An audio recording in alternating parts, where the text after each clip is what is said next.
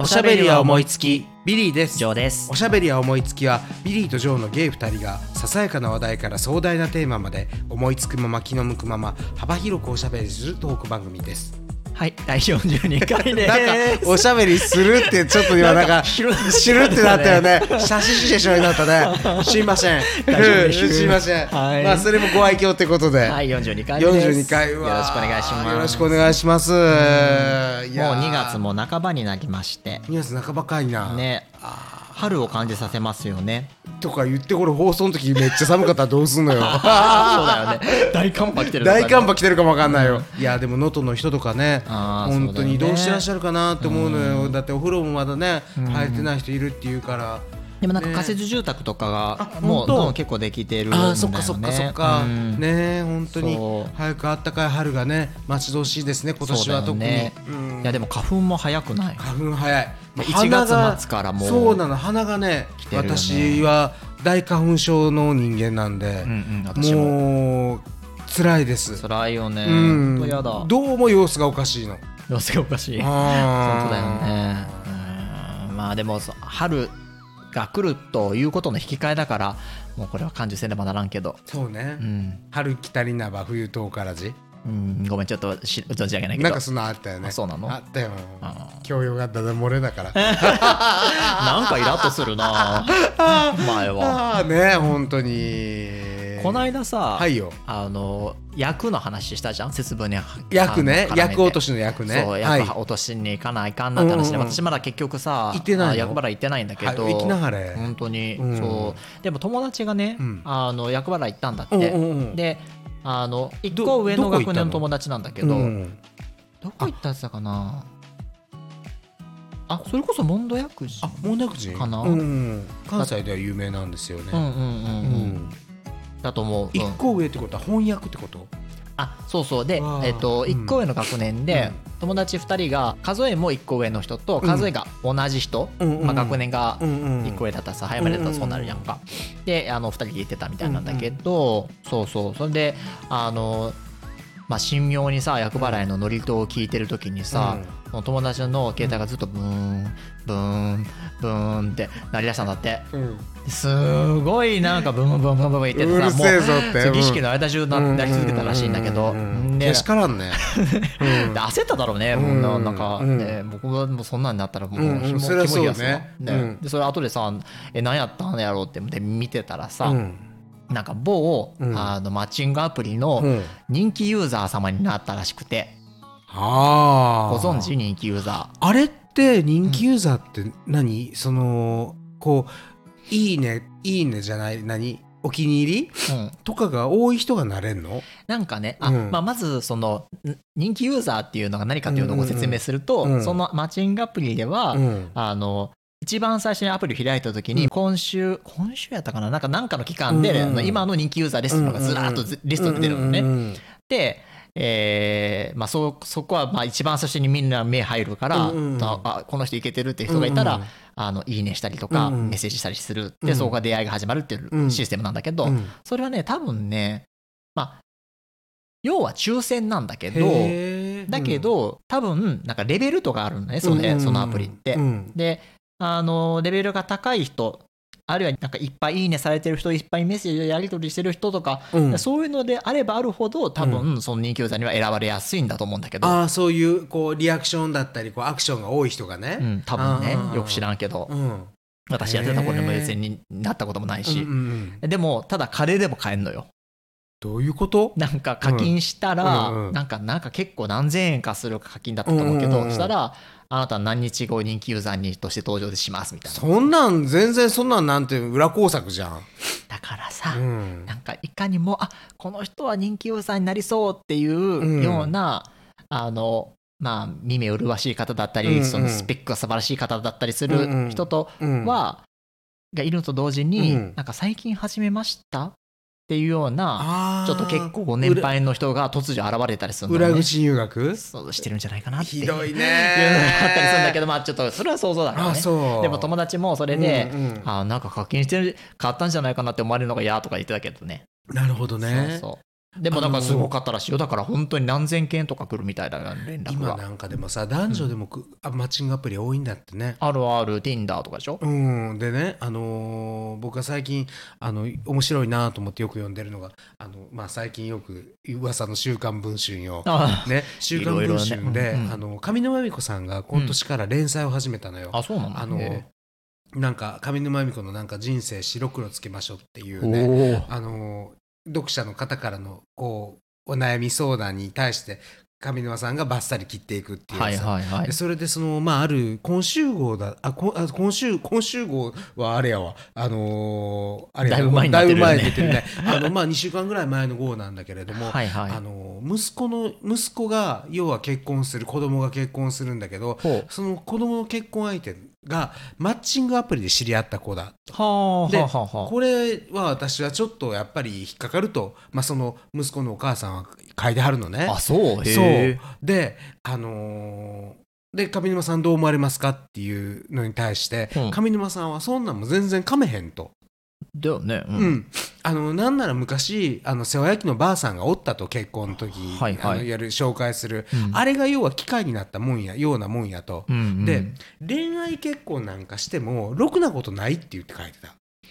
ご自身が恋愛結婚だし、うん、ご恋愛結婚した時は、うん。で結婚がの時がもう100だから、ああああそっから減点方式になっていくと。まあ熱に侵されて始まるようなもんやもんね。そうそうそうそうそう。ほんでもう最後はもう哀れなことになると。うん。でところがあのお見合いとかああいうマッチングアプリっていうのは、うん。逆にその加点なるほどね。形式だっていうわけよ。ほこの人こんないいとこもあったんやとかこう見えてこうなんだとかっていうところがあるから、逆にいいって言ってそんなもん気にすることないって言ってあの上沼さんは非常にあの理路整然とねあの胸のすくようなあの答えをなさっててうなるほど。あの私はほうほうほうと思ってたんだけどあのいつぞやね、はい。あの僕はあの以前も話したと思うんですけれども、うんうん。あのパリの友達に聞いたわけですよ、はい。日本のね、あのっていうのが本当にこのアプリだらけで、うん。マッチングアプリだらけで恋人を見つけると、はい。で愛の国のフランス人として、うん。お前どう思うんだと、ね？聞いた。はいすると、うんやはり彼が答えたのは忘れもない。はい。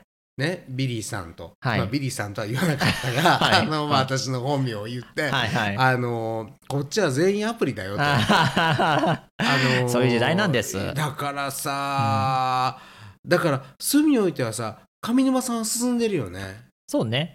うん。まあ受け入れてんだから。うん、僕なんかの方が古いなと思っちゃったやっぱり。そうね。うん。うんなんでそんな天候があったのかって私はむしろ不思議に思うけど、あそう。う、ん、あなたがね。などういうこと？いやいやそのアプリにうん。あなたがなんでそんな抵抗にあったのかっていうぐらあのねそれはね今回のその上沼さんが書かれた時の文書にも書かれてた通りなんだけれども、はいはい。あの恋というものに対して憧れがあるからよ。ああでもそういうことなのかもね、運命の出会いがあると思ってるからよ。ロマンチストなんだね。ロマンチストだよそれだけよ。それだけ。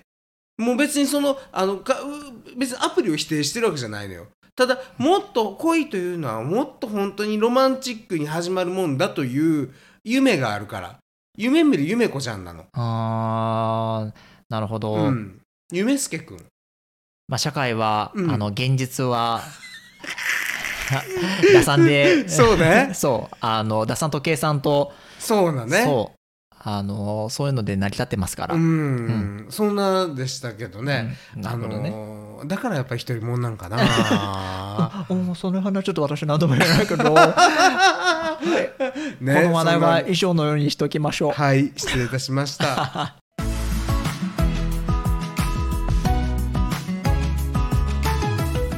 あのー私前にも話しましたけれども、うん。あのほら方位であちこち旅行行ってるわけですよ。そうだね。ん、この間うん、伊豆に行ってきました。あら、伊前にも伊豆伊豆のまさにそれよ伊豆の踊り子、前にも伊豆行ったんだけど、ね。前は東の方あの東の伊豆の方から下田、はいはい。ペリー、うん。黒船東神沖地、ほうあの辺りをこう見て回ったんだけど、はい。今回はまさに伊豆の踊り子の舞台になった修善寺とか伊豆長岡っていうところに行ったんだけどね、はいはい。ここがねあの伊豆長岡って何にもないところなんだけど何何にもないんだけど何かがある、うん。何があるのかっていうと、はい。まさしく鎌倉殿の13人の舞台になったとこなんですよ。ああそうなんあれの小栗栗君がやった北条義時っていうのが、はい。生まれ育ったのがこの伊豆の長岡っていうところで、あの北条氏のルーツのとこなのよね。はははは。うん、でそことあの修善寺っていうところで、あのーまあ、近いんだけれども修善寺っていうお寺があって、そこには伊豆のあの源頼家っていう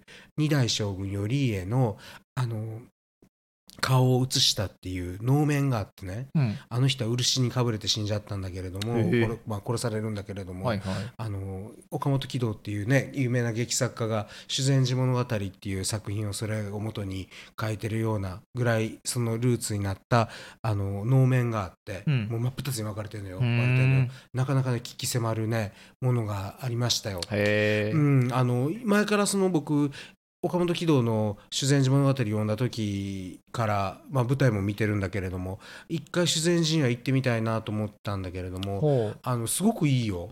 へえだって考えたら川端康成があそこにこもってっていうかね伊豆の踊り子書いたから、まあまあまあ確かに。私も伊豆の踊り子みたいにね、うん。ああいうなんかこうイケメンの女性と会えるかななんて思いながらうん。会えなかったけど。ああなるほどね。うん行ってなかった。川端康成に投影をしてるのかと思ったら 作品に我が身を投踊り影してたわ。子踊り子。踊り子 踊り子。あそう。うん、そういうなんかイケメンのさなんかさいたらさなんかちょっとおかしくなってもいいなと思ったんだけど、ロマンチストだからね。そう、うんなかったですよ。世の中は打算と計算でできております。いやそれでね、はい。なんかそのまあ今回なんかまあ今回のおしゃおもらしくない話なのかもわからないけれどもほそのやっぱり僕その修善寺に行った時にその頼よいず源頼家のあのお顔を写したと言われるお面を見た時に、はいすごくやっぱり霊的なものを感じてしまったのよ。あそう霊的っていうか、うんやっぱり念がこもってるっていうか、うんうんでビリー君は私です。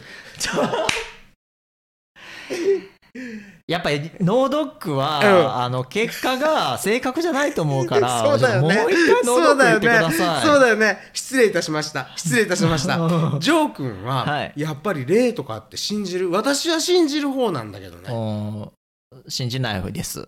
信じない、うん。全く信じない。全く信じない。信じなさそうでしょ？あなたね、うん。佐藤愛子先生のね、うん。私の遺言っていう本を読みなさい。あらあの人がうん。北海道に別荘を買って、はい。そこにもうアイヌのたたりで、はい。もう20年間にわたってポルターガイストに悩まされる話が載ってるからぜひ読んでほしい本がわ佐藤愛子先生のうん「私の遺言」っていう。でそこにはもう三輪さんは出てくるわ。江原あの江原さんは出てくるわ。ほう。もう日本心霊学会の偉い先生は出てくるわでもうとにかくみんなが総がかりでそのアイヌのたたりを封じ込めようっていうような話なんだけれども僕はどっちかというと霊って信じるのよ。うんでしょうね、うん、で実際ねうん。ポルターガイストに会ったことがあるんですよ。あのパリで。うんうんうんうん。で言ったっけこの話？してないよね、うん。あのパリにカタコンベって知ってる？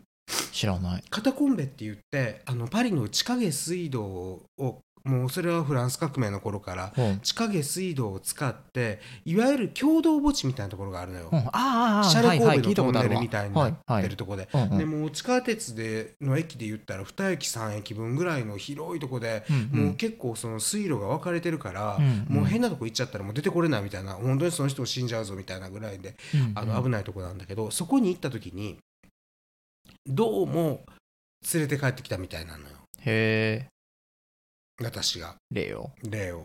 うん。でその日から、えっと毎晩毎晩ねあのまあその時お金もなかったですし今もかではないですけど、よいよ。あのパリの安いラボ M に出てくるようなね、うん。あの屋根裏のねあのホテルに泊まってたわけ。はい。うん、そしたら夜中の2時ぐらいかな3時ぐらいまあ起きてるからこっちも。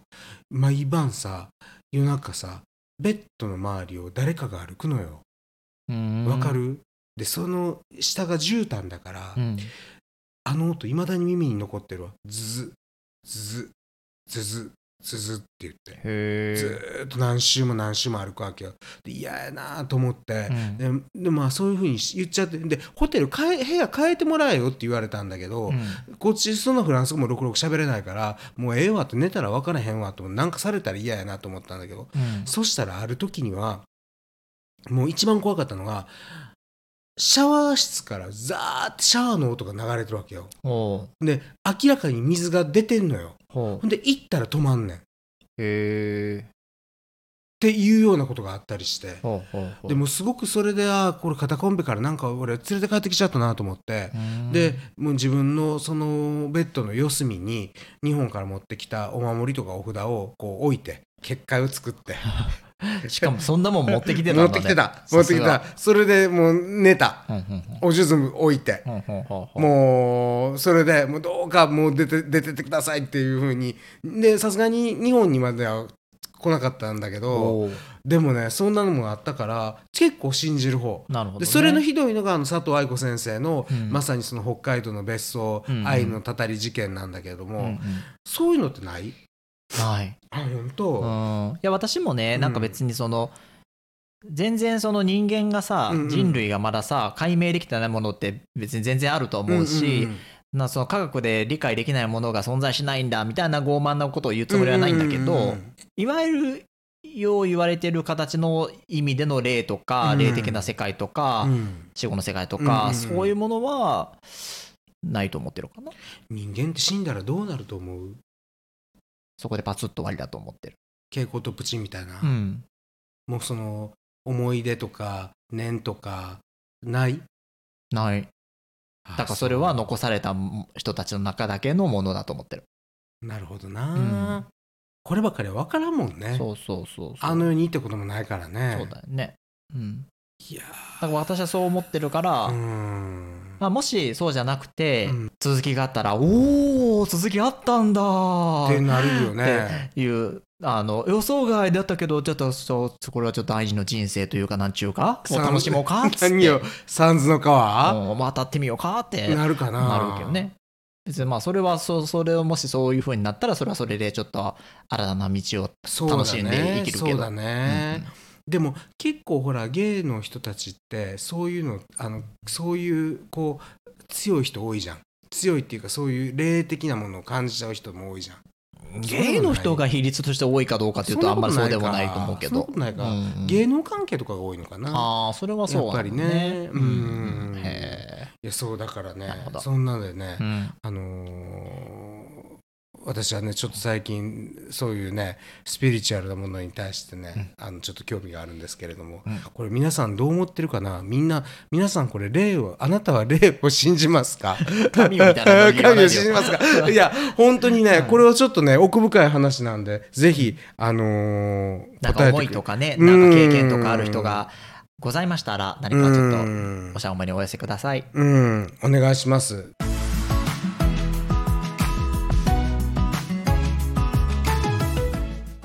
それでは恒例となりました、はい、えーラジオ小説「紺碧のリンゴ。そうですね」。第10話。はい、10話も続いた。そうだね。よう書いたよね。そうね。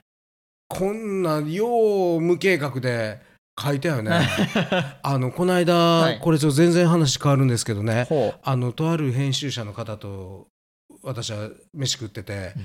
その方が言ったのがあの非常に興味深いお話をしててその方があの東野圭吾さんっていう、はいはいあの有名な作家の方と飲んだ時に、うん。あの東野先生がおっしゃったのは、うん。そのいい本っていうのは、はい。本当にそのなんていうの変にこてくり回すことじゃなくって、うん。うまいことその落ちていくっていうか転がり落ちていくようになってはまっていくのがすごくできる時があってそれがいい小説やって言っておっしゃったって言って言うんですよ。なるほどね。でまあこっちもそれを言うんであればこの「紺碧のリンゴ」もうん出たとこ勝負で、ほあの何の計画もなく、う。うん。思いつくまま気の向くまま、うん風の向くまま、うん書いている小説ですから今のところいいところに落ちてる？落ちてる？いやこれどう？いやいやいやいや、聞かないでいいと思うよ。落ちてる、うんだからこれはね結末は私もどうなるか分かりません、うん。うんなぜならば私の中でもはやうん登場人物たちが喋り出してるからです。あら作家先生が言いそうなことをおっしゃい言いましてそうなこと言うよね。あのですので、うんあの答えは彼らに聞いてくれとうんうんうんいうことで、第10話話していきたいと思います。ぜひよろしくお願いいたおします願いいたします。三輪明神と書かれた変額がかかる鳥居をくぐると、無数の石灯籠が並ぶ参道が続く。その両脇には、昼なお暗い杉子たちがうっそうと連なっている。この山の神さんは、山を七巻半もするミーさんや。トシヤは杉子たちの間から亡き祖父の声が聞こえたような気がした。天をも貫く千丈の杉の根元には、蛇の好物とされる卵と酒がいくつも備えられている。トシヤが生まれるずっと以前、はるか太古の時代から人は神を恐れ、神を敬い、神を祀ってきた。愚かな人間たちは時に神を傷つけ、厳しい罰を与えられた。だが今日、大杉の根元に並べられたカップ酒や卵を見ると、神は畏怖すべき対象であると同時に、人間臭く親しみやすい存在にトシヤは思えてくるのだった。平日の午後、新刊とした参道にトシヤのスーツ姿は目立った。革靴で玉砂利の参道を踏みしめながらしばらく歩くと、左手に長寿者が見えてくる。そこで手を清め、そばの石段を登ると、杉木立の森から抜けるような青空が姿を現した。三代将軍徳川家光によって再建されたという拝殿の向こうには、二等辺三角形の美しいシンメトリーを見せる三輪山が堂々たる異様を誇っている。見事なまでの天然の造形美。それはまさしく神の見業であり、古代人たちがここで祭祀を始めたのも至極当然のことだとトシヤは思った。トシヤは一週間前のことを思い出していた。朝の千代田線であの人に出会い、その夜、同じライムバジルの香りをまとった男と肌を重ねた。あれから一週間が経ったのだ。名も知らぬ彼らにこうも惹かれるのはなぜだろう。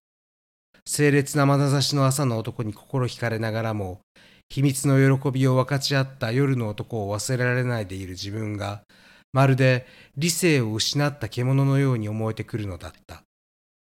二人の男が、トシヤの中で一つに溶け合ってゆく。トシヤは救いを求めるように視線を上げた。花沈めの祭りを終えたばかりの社の空には、爽やかな春の風が吹き渡っていた。拝殿の破風には、ここが神の住まいであることを示すしめ縄が吊るされている。絡み合う二本の縄は、あたかも雌雄の蛇がまぐわっているようだ。それは、かつて暗闇の中で結ばれた桃祖姫と山の神の姿なのかもしれない。二本の縄は雌雄の蛇。二匹の蛇は二人の男女に姿を変え、トシヤと見たこともない女に変身した。心ならずも父の言うように結婚し、このしめ縄のように女性と交わり、こう設けなければならないのだろうか。無理だとトシヤは思った。拝殿の奥から祝詞を捧げる神職の声が聞こえてきた。トシヤは耳の奥にこびりついた父の言葉を払い消すように大きく柏手を打った。賑やかな子供たちの声が参道の方から聞こえてきたのはその時だ。トシヤが振り返ると小学校に入ったばかりとおぼしき子供たちが競い合うようにして石段を駆け上がってきた。着いた僕が一番先頭を切って登ってきた男の子が境内にひときわ大きくそびえる実の神杉を囲った柵にタッチした。続いて石段から次々に子供たちが現れ、勢いよく柵にタッチしていく。そんな姿を見て、トシヤは思わず頬が緩んだ。あの子たちと同じように、トシヤも子供の頃、幼馴染とこの境内でよく遊んだものだ。卵がいっぱいある一人の男の子が、実の神杉に備えられた卵に気づいた。ゆで卵かな？もう一人の子がそれに答えた。どうやろ先頭を走ってきた男の子はどうやら少年たちの大将らしい。彼は友人たちに取ってみようやと宣言すると、柵の隙間から手を伸ばして卵を取ろうとした。その時、触ったらダメよ彼の母親らしき女性がようやく境内にたどり着き、子供たちのいたずらをたしなめた。彼らに遅れをとって保護者たちが境内にたどり着いたらしい。よく見ると少年たちは同じ制服を着ており、父兄の周りには少年たちの弟や妹らしき子たちが手を引かれていた。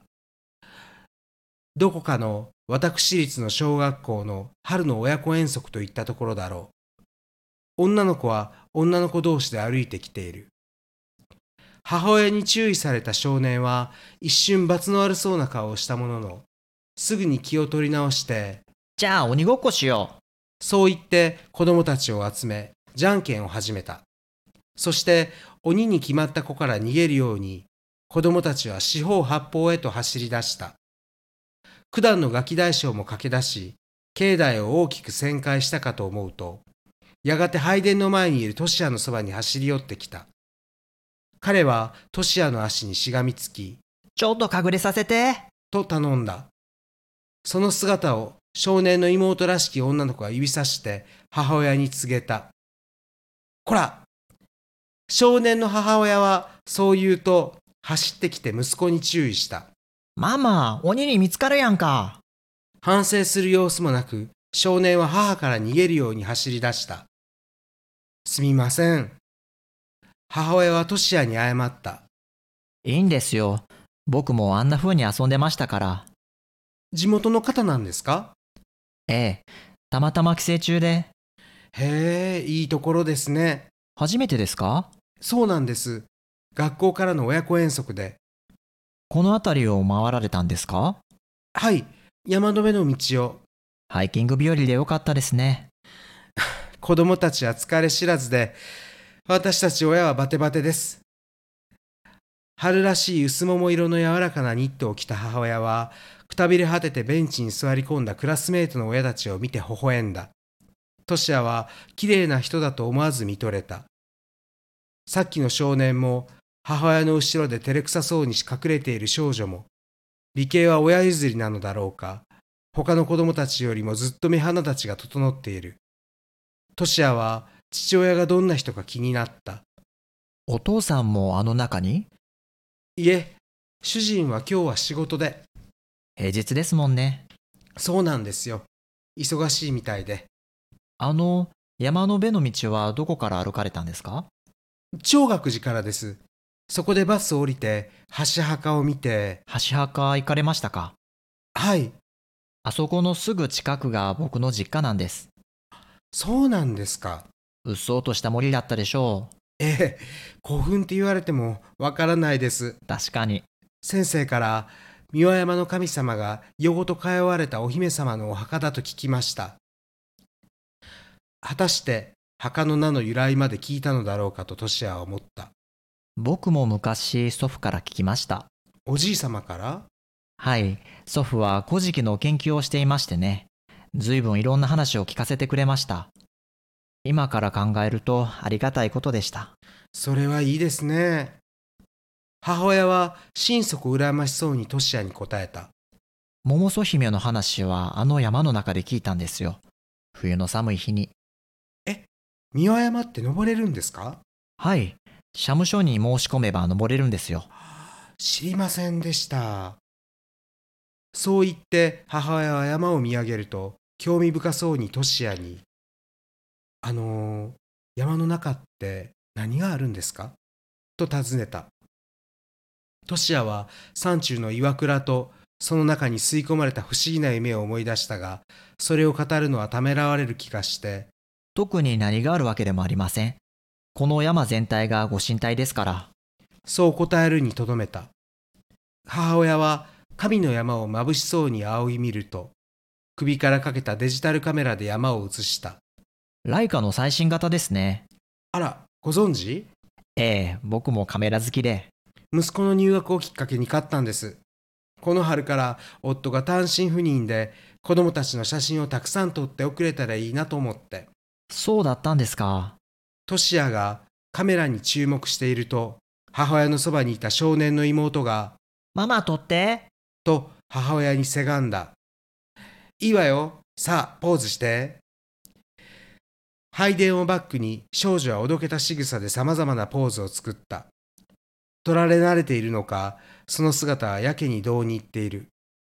感心して見ているトシヤに少女は、お兄ちゃんも一緒に撮ろと声をかけた。突然の誘いにトシヤが驚いていると、せっかくですからぜひ。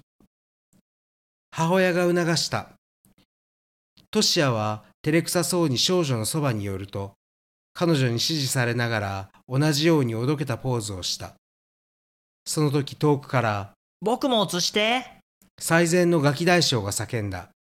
その声を契機に、境内を走り回っていた子供たちがトシヤのそばに押し寄せてきた。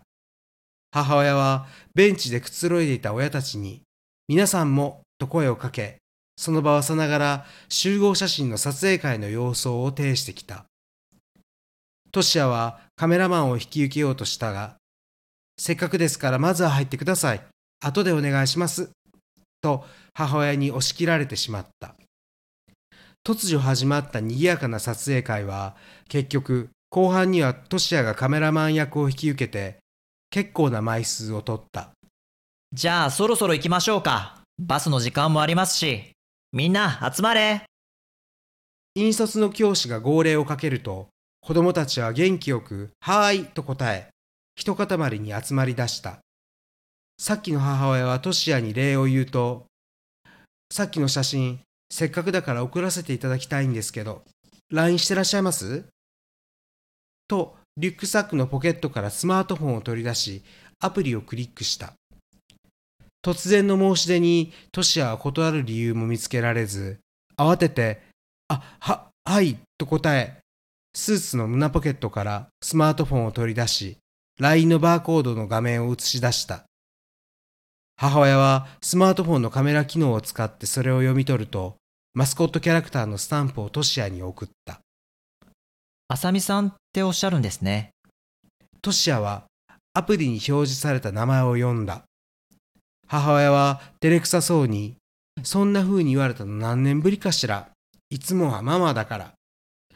と答え、同様にアプリに表示されたアルファベットで書かれたトシヤの名前を読んだ。後で送りますね。トシヤさん。ありがとうございます。なんかすいません。いいえ。お話伺えて楽しかったです。こちらこそ。じゃあ、また。母親はクラスメートと歓声を上げて走り回っている少年たちを集合場所へと促した。三々午後、親と子供たちは石段近くに集まっていく。彼らの姿を見て、父の言葉が再びトシヤの耳によみがえった。夫になること、父になること、家庭を持つこと。両親の求める理想の息子の姿をトシヤは目の前の親たちに重ねずにはいられなかった。だがそれはトシヤの求める理想像ではない。いや、そもそも理想の人生とは何なのだろうとトシヤは自問した。お兄ちゃん気づくと目の前にさっきのガキ大将が戻ってきていた。僕、みんなもう集まってるよ。ほら行かんと。待って、これあげる。